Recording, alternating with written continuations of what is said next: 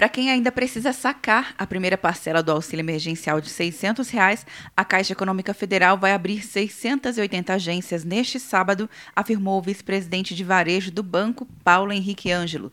Neste sábado, nós estamos abrindo 680 agências de 8 às 12 podendo consultar no site da Caixa quais estão abertos. Para as pessoas que ainda estão com o cadastro em análise, o banco aguarda a liberação de avaliações da DataPrev. Nós temos a expectativa de, nos próximos dias, receber sim um lote de novas avaliações efetuadas pela DataPrev e assim que ocorrer este envio, nós disponibilizaremos nos canais da Caixa. Nos municípios que contam com mais de uma agência, vão funcionar 50% das unidades.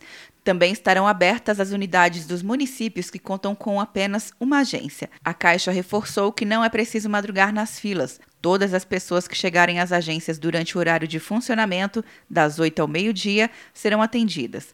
Mesmo com as unidades fechando às 12 horas, o atendimento continua até o último cliente do dia.